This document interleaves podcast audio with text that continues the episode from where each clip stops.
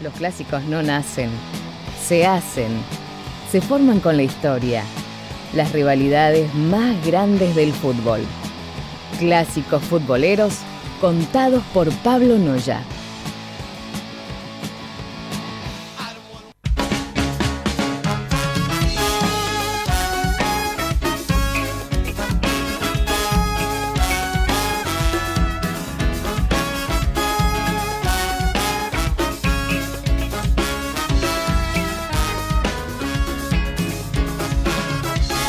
Y así al ritmo del negro Rubén Rada nos vamos para Uruguay, ¿sí? para nuestros queridos hermanos charrúas, a conocer la historia de su gran superclásico, ¿sí? el partido entre Club Atlético Peñarol y Club Nacional de Fútbol.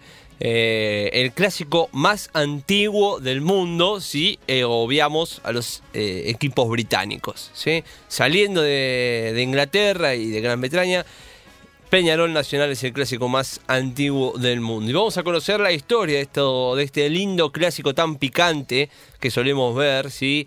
Y muchas veces, ¿sí? Vamos a ver que juegan muchísimas veces, incluso han jugado más de 500 partidos entre sí. O sea, imagínense la historia que tiene este, este encuentro, este derby. Peñarol nacía el 28 de septiembre de 1891, ¿sí? debido al impulso de los empleados y los obreros de la Central Uruguay Railway Company of Montevideo, ¿sí? que era una empresa de ferrocarriles, y nacía como entretenimiento para sus empleados. La compañía británica ponía a a lo que era el cricket y el rugby como los deportes principales. El club se llamaba Central Uruguay Railway Cricket Club, ¿sí? más conocido como el KURK por los uruguayos.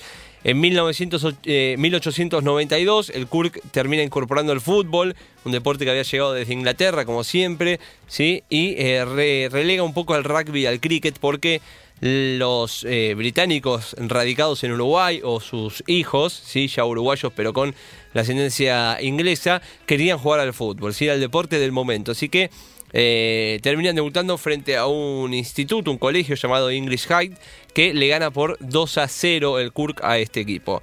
Para 1900, el Kurk termina siendo una de las entidades fundadoras de la eh, Federación la Asociación Uruguaya de Fútbol, ¿sí? las siglas están en inglés. Exactamente, todavía hoy siguen eh, en inglés con la, la, UAF o la, la AUF, si lo quieren decir en castellano. pero termina siendo uno de los fundadores y debuta el 10 de junio de este mismo año frente al Albiol Fútbol Club. El Albiol es el mismo nombre que el equipo inglés, ¿sí? y a pesar de que hoy en día no lo conocemos tanto, es uno de los equipos históricos de Uruguay. ¿sí? El Albion Fútbol Club. Eh, le gana por 2 a 1 también, ¿no? Bueno, este torneo lo gana el Kurk, así que podemos decir que Peñarol es el primer campeón en la historia del fútbol uruguayo. En 1900. El Mancha. Después gana en 1901, bicampeón, 1905 y 1907. Los problemas, como siempre, siempre los equipos nuevos tienen problemas. Empiezan en 1906 cuando asume Charlie Swine como el secretario o director deportivo del KURK y empieza a tener varios problemas económicos y con los socios, ¿sí? Porque para 1911 se empieza a organizar el comité de socios para reformar un poco los estamentos, ¿sí? Porque querían que los socios participen más. O sea, el club era para los empleados, de la empresa, pero a su vez también tenía socios que querían participar. ¿Sí? Nosotros estamos pagando una cuotita, dejanos hacer algo. bueno, esto termina y deriva en que la empresa termina deshaciéndose del fútbol para junio de 1913. ¿Sí? Agarra y dicen, bueno muchachos, eh, quédense con el fútbol a los socios, porque no nos interesa este, este deporte que se está tornando un poco vulgar en la villa Peñarol, donde estaba instalada la empresa. Había mucha violencia en ese momento, entonces dijeron esto se está transformando en una barbarie, no queremos el fútbol. Eso es lo que dijeron en su momento. La historia que cuenta el club es que la empresa no tenía ganas de poner plata en la sección de fútbol, así que le otorga este segmento o este lugar a los socios. Y ahí nace oficialmente Kurk Peñarol, que es el club que hoy en día conocemos como Peñarol simplemente, ¿sí? En algún momento de la historia, que no está muy claro, cambió su nombre a Club Atlético Peñarol, pero es este, este club, ¿sí? Eh, a partir de ahí empieza a desarrollarse, ya vamos a ver que este cambio le trae trae una de las disputas que tiene este superclásico, ¿sí? ya lo vamos a conocer bien en profundidad, pero bueno, empieza a crecer. ¿sí? Después gana en 1918 un título muy polémico, En 1920 sale campeón nuevamente. Y en 1922 la Asociación Uruguaya de Fútbol, la AUF, como decíamos, lo termina desafiliando a Peñarol. Peñarol hubo algunos años que no perteneció al fútbol oficial de Uruguay.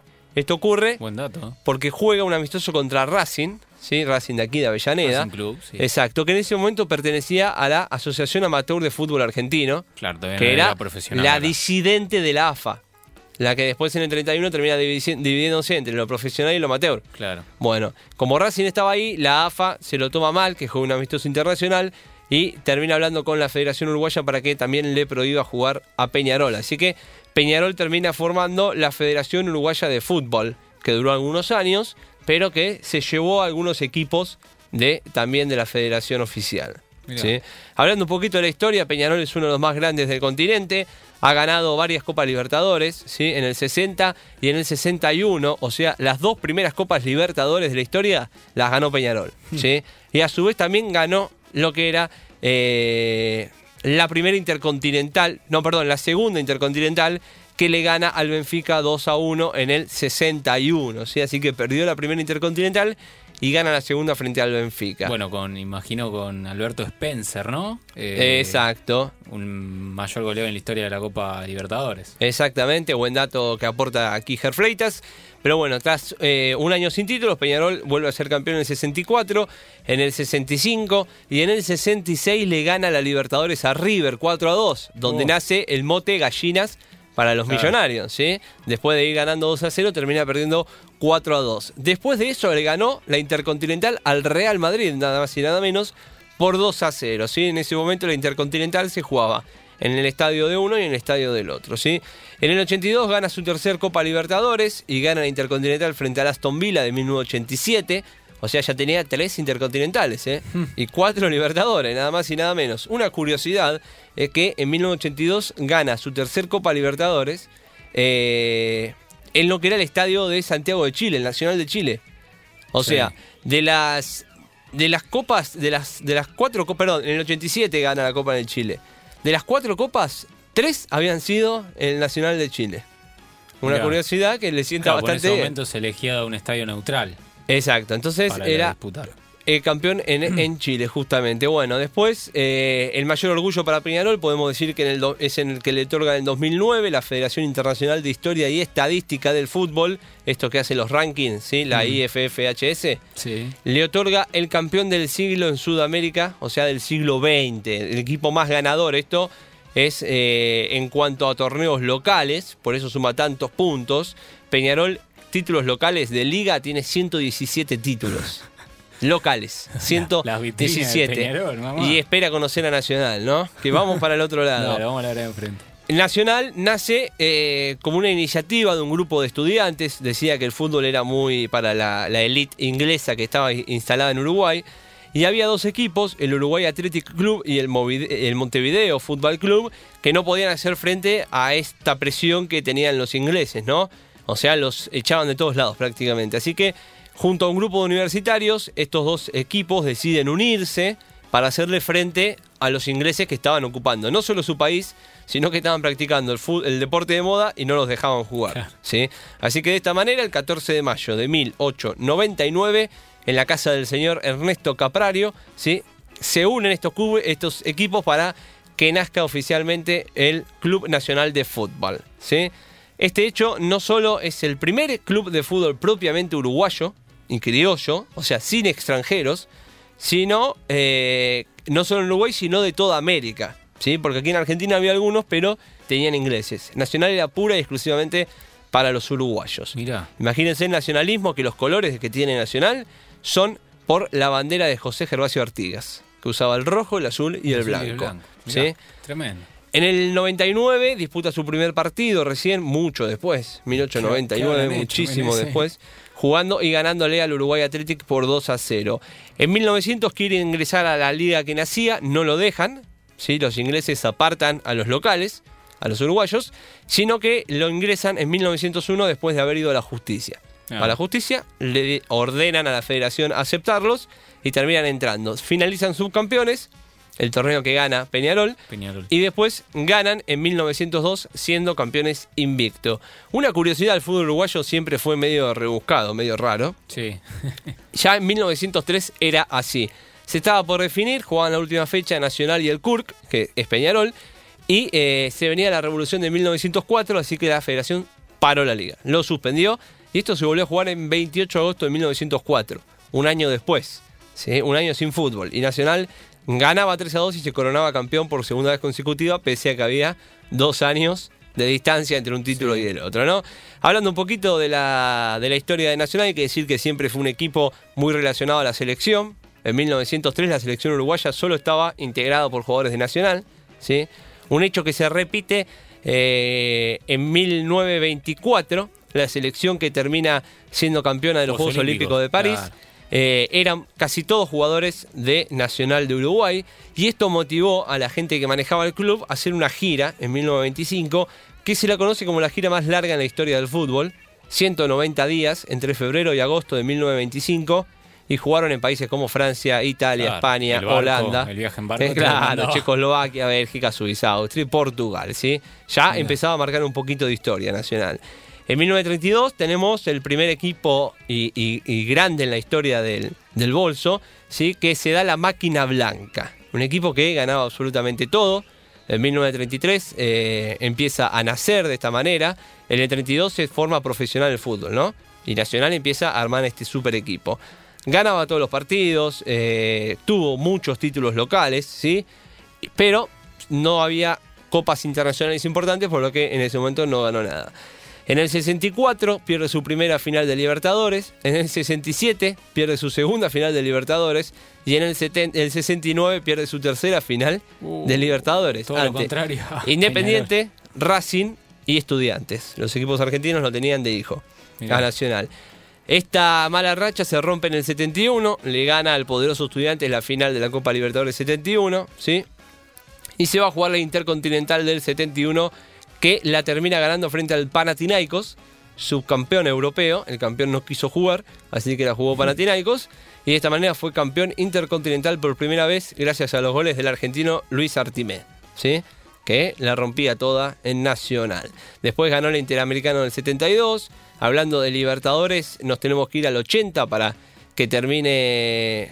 eh, no, en 1980 Nacional había tenido un mal momento deportivo, decidieron cambiar un poco la estructura y fueron a buscar al técnico Juan Martín Mujica, que era el técnico de la Libertadores del, seten- del 71.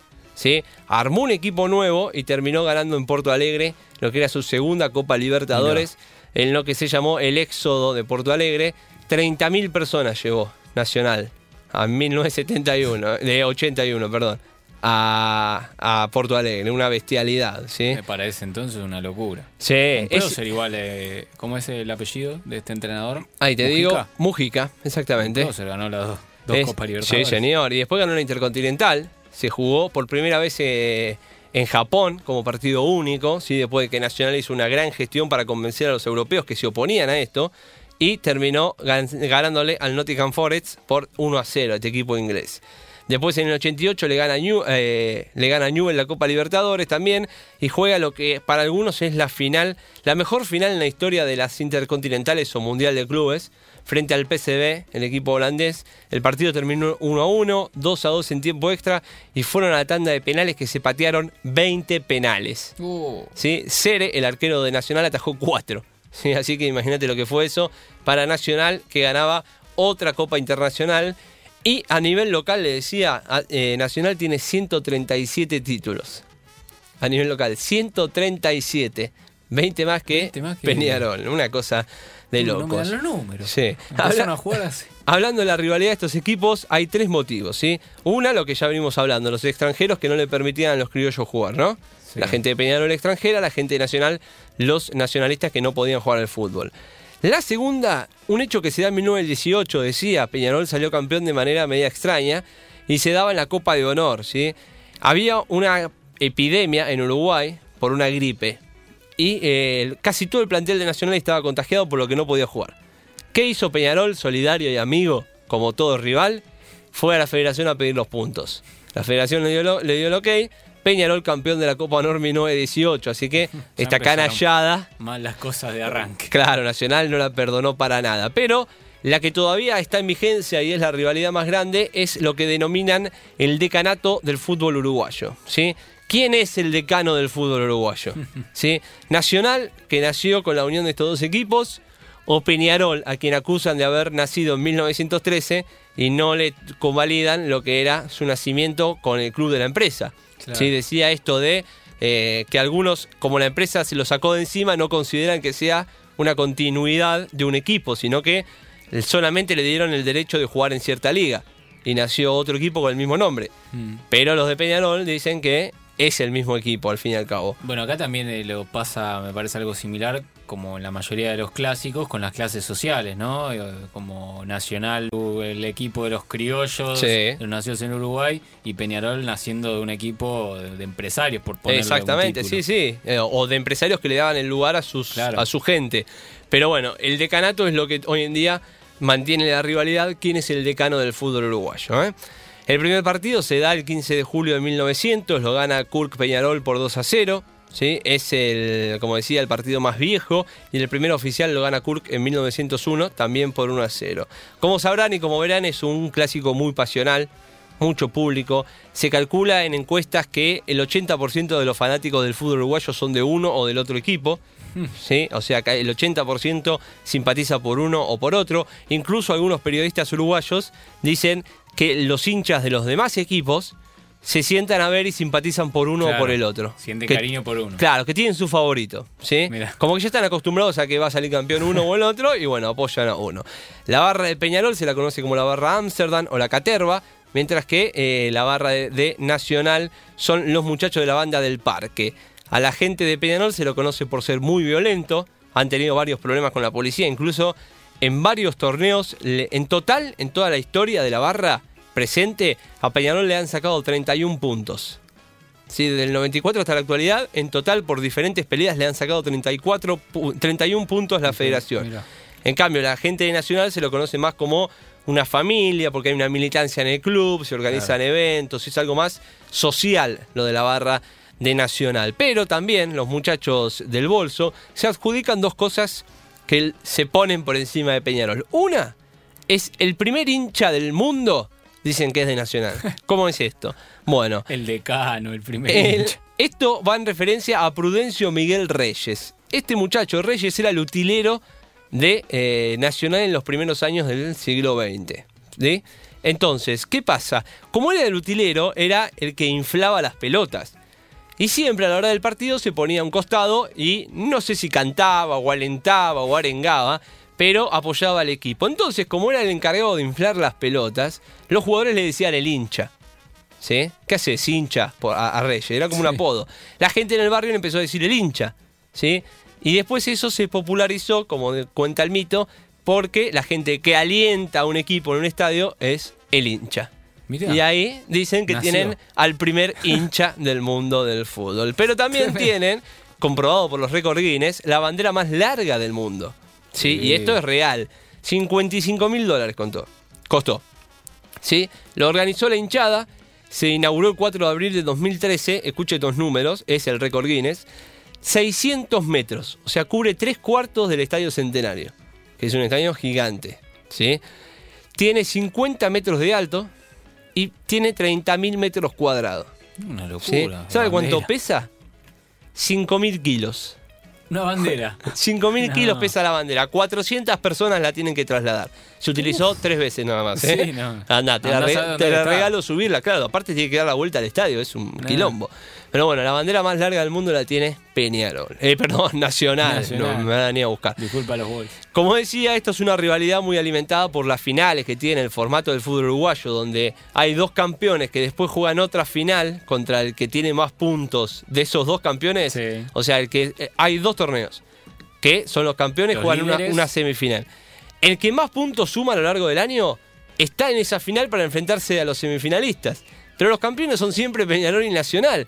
Entonces se da un hecho de que a veces en la final está Nacional, supongamos, y en la semifinal juegan Nacional-Peñarol. Se enfrentan a doble partido. Si Peñarol le gana ese juego, pasa a la final para jugar contra Nacional.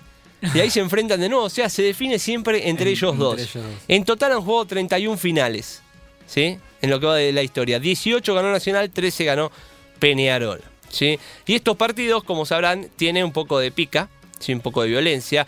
Además, el Nacional se adjudica el clásico con más goles, 10 a 0, aunque en realidad fueron 6 a 0 y en la reserva 4 a 0. Ah, en todo. 1941 suman todo, exacto, pero dicen que es el clásico con más goles.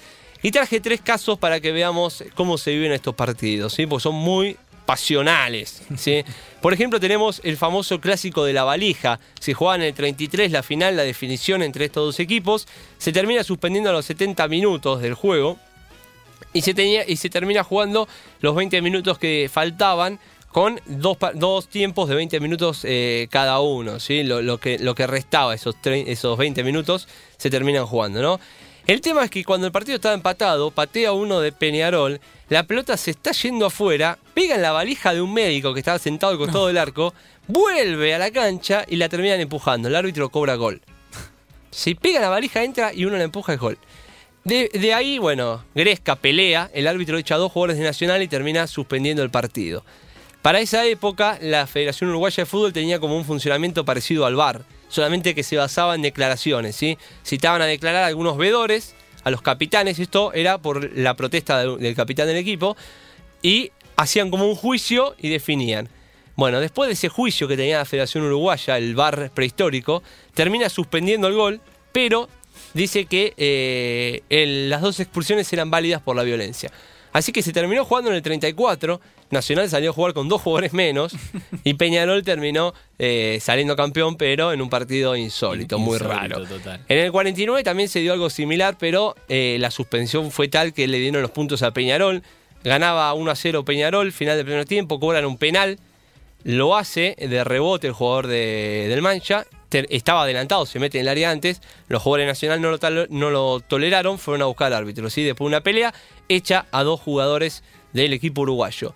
Te empezaba el segundo tiempo, no entra nadie, ¿qué pasa? No vuelven, no vuelven, no vuelven. Abandonaron, se fueron. Los jugadores nacionales se fueron del estadio. ¿sí? Así que por abandono en el 49 terminó ganando Peñarol lo que era el título, porque esto lo por una final, ¿eh? La Copa de Honor de Uruguay. Y la última para cerrar este clásico, el insólito. Eh, año 2000, 26 de noviembre, se enfrentaban Peñarol y Nacional, iban uno a uno, ¿sí? Empieza la pelea, eh, esto no era final, era de anteúltima fecha. Empieza la pelea, muy picante la pelea. El árbitro termina el partido, pero después eh, el señor fiscal Eguren termina actuando de oficio y ordena la detención de seis jugadores de, Nacio- de Peñarol, tres Sí. jugadores de Nacional y el técnico de Peñarol. Ah. Detención de ir presos, ¿eh?